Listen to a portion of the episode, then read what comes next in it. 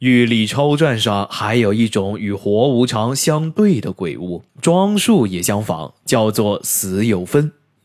这在迎神时候也是有的，但是名称却乍作死无常了。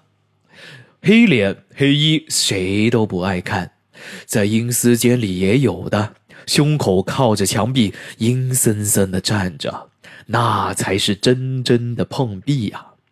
凡有进去烧香的人们，必须磨一磨他的脊梁，据说就可以摆脱了晦气。我小时候也曾磨了这脊梁来，然而晦气似乎并没有脱。也许那时候不磨，现在的晦气还要重吧。这一节还是没有研究出。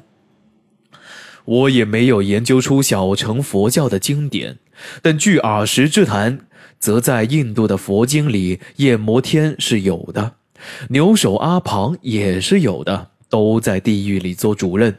至于勾摄生魂的使者，这无常先生，却似乎与古无争，耳所习闻的只有什么人生无常之类的话。大概这意思传到中国之后，人们便将它具象化了。这实在是我们中国人的创作。然而，人们一见他，为什么都有些紧张呢？而且高兴起来了呢？凡有一处地方，如果出了文士、学者或者名流，他将笔头一扭，就很容易变成模范县。我的故乡在汉末，虽曾经于仲祥先生于扬过，但那终究还是太早了。后来到底免不了产生所谓的绍兴师爷。不过也并非男女老小全都是绍兴师爷，别的下等人也不少。这些下等人要他们发什么？我们现在走的是一条狭窄险阻的小路，左边是一个广漠无际的泥潭，右边也是一片广漠无际的浮沙，前面是遥遥茫茫应在薄雾里目的地那样的昏似的庙宇，是办不到的。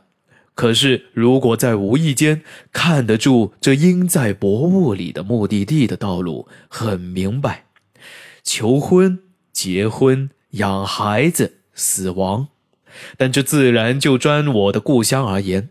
若是模范县里的人民，那当然又作别论。